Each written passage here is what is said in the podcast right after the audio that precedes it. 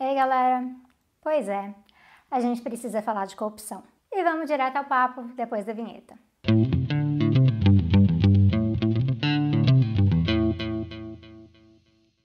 Corrupção é um tema que o brasileiro associa diretamente com política o tempo todo, claro, mas precisamente associa com político.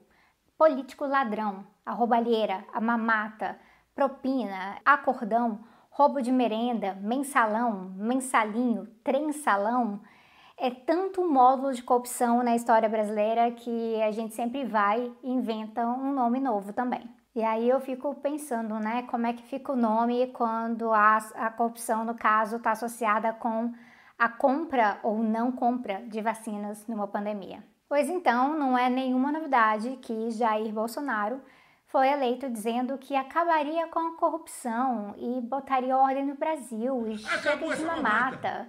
Mas no seu governo tem escândalo com cartão de crédito, tem escândalo com leite condensado, com laranja, com patrimônio crescente de filho, né? Ministro condenado por corrupção, propina em cima de vacina, quem diria, né? Bom, a gente, a gente diria, a gente disse a gente avisou que a postura anticorrupção do Bolsonaro era uma farsa.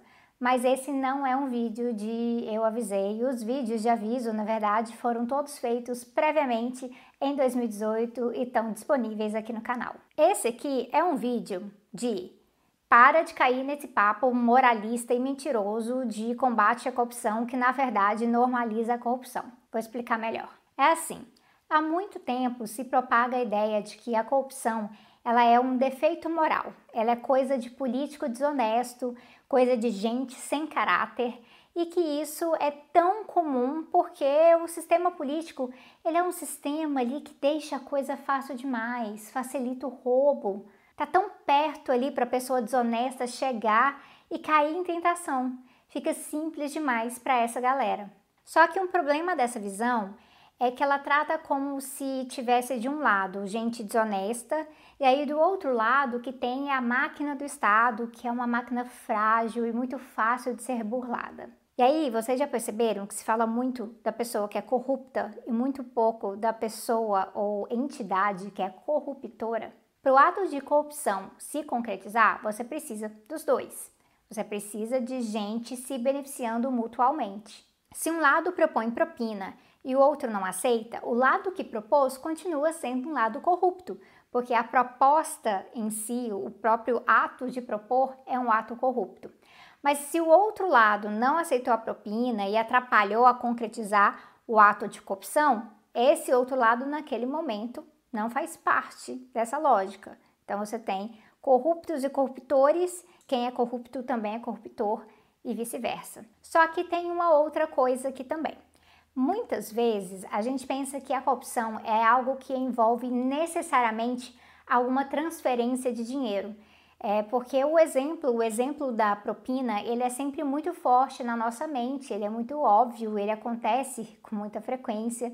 Então a gente vai e acaba pensando assim. Mas a corrupção, ela envolve beneficiar o outro de uma forma antiética, que pode ou não ser vista pela justiça como algo ilegal.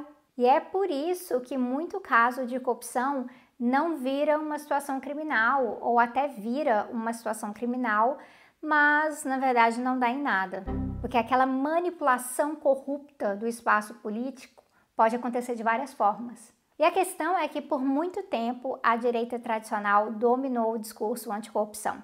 Mesmo sabendo que a direita é tão corrupta quanto aquelas vezes em que nós identificamos corrupção na esquerda, a direita conseguiu a proeza de associar a imagem da esquerda com corrupção, porque ela fez isso associando a corrupção à existência do setor público, à gestão pública em si.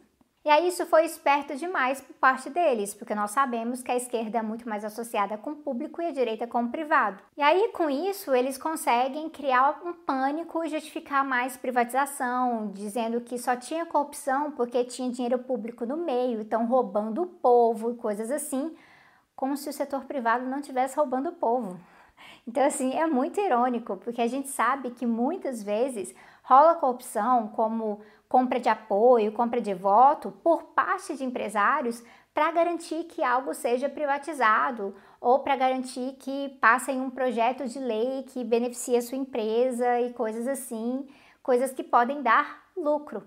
E aí o fato é que se a corrupção é algo muito grave que afeta o setor público e o dinheiro público, gente, no setor privado, ela faz parte dos negócios do dia a dia. Eu vou aqui pegar um exemplo para explicar melhor. Então vamos olhar aqui para a vacina.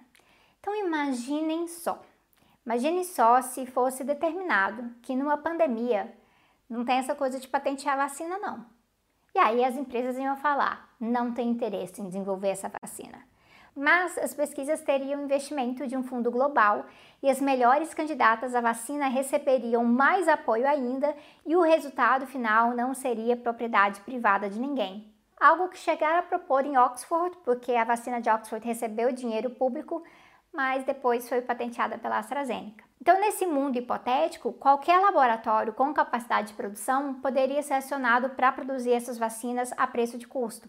Os especialistas da área, eles afirmam com muita certeza de que se fosse assim, nós teríamos hoje muito mais vacinas e a gente não estaria num cenário de apartheid de vacina. Vacina sobrando em alguns lugares e faltando na maior parte do mundo. Mas aí entra uma outra questão também. A vacina ser propriedade privada, como patente, significa que a maioria das vacinas é mediada por empresas, é, e sendo por empresas mediadas pelo capital privado e até o capital financeiro, quando a gente olha para as ações das farmacêuticas envolvidas gente que ganhou dinheiro sendo acionista, comprando ações, investindo nessas farmacêuticas. Então, se vacina fosse pública, teria sido tão fácil assim excluir a maioria dos brasileiros de receber vacina quanto antes? Dependeria tanto de um governo que, na verdade, tem a vida das pessoas como zero prioridade? E seria tão fácil assim esses esquemas que foram denunciados uh, recentemente de pedido uh, de propina por dose, ou gente vendendo vacina e abrindo empresa para mediar transação de vacina? Faria sentido se vacina não fosse propriedade privada? E aqui, quando eu falo de gente, estou falando de gente envolvida no governo ou parceira do governo, né? Então, pois é. A corrupção ela fica muito mais fácil quando tem propriedade privada no meio, porque com a propriedade privada você tem um processo de poder garantir lucro ou tentar garantir lucro. Então, seja porque é corrupção em cima daquilo que é propriedade privada, como no caso da vacina, ou porque tem empresários que podem expandir o seu mercado com isso, como quando é corrupção para uma construtora ganhar uma licitação muito especial que vai gerar muitos anos de lucro, coisas assim. E aí isso significa que a gente tem que parar de olhar para a corrupção como um mero defeito moral. Claro que quem é corrupto tem valores éticos diferentes e problemáticos. Imagina quem é corrupto colocando mais vidas em risco numa pandemia. Mas existe todo um sistema por trás disso que permite que a corrupção se torne quase que uma regra e esse sistema, né, ele se fortaleça com o sistema capitalista. Então, corrupção onde não há possibilidade de lucro é muito mais uma troca de favores pontual, individual, do que o que a gente realmente vê nos tipos de corrupção mais presentes na sociedade, mais danosos, a corrupção que atravessa camadas e setores inteiros, essa corrupção que vira regra, que inclusive faz muita gente achar que o Brasil é um caso muito especial nisso, mas corrupção é um problema generalizado. Então, nós temos que entender que sim, tá certo associar a corrupção com política, mas a gente tem que politizar isso, porque corrupção é uma questão política. E aí no seu artigo sobre isso, meu amigo Ben Fogel, ele explica que a corrupção é uma forma de privatizar a vida pública. E aí ele fala que é uma estratégia política usada para permitir que atores privados exerçam influência sobre as instituições ou o Estado. E é por isso que a corrupção é um problema de direita e de esquerda também.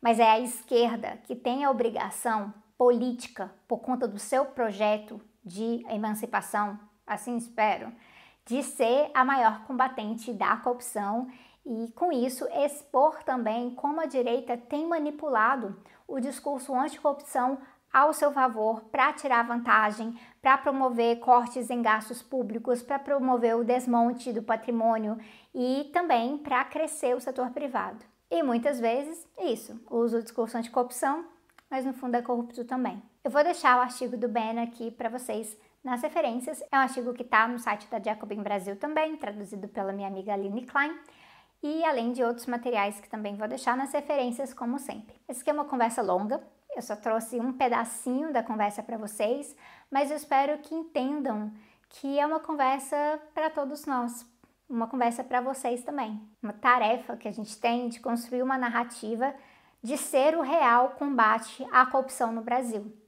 Porque realmente a maioria do que você ouve por aí sobre ser anticorrupção não tem isso como objetivo real. Nós estamos, infelizmente, no momento no Brasil em que a corrupção, além de ser totalmente internalizada nesse governo, ela também conseguiu se tornar mais e mais fatal, atingiu níveis gravíssimos.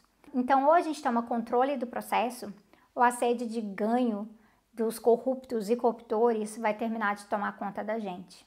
Tem muito mais coisa por trás que a gente precisa entender. No fundo, a corrupção, ó, só a pontinha do iceberg. Deixe o seu comentário aí, se inscreve se não está inscrito ainda. Eu vejo vocês em breve.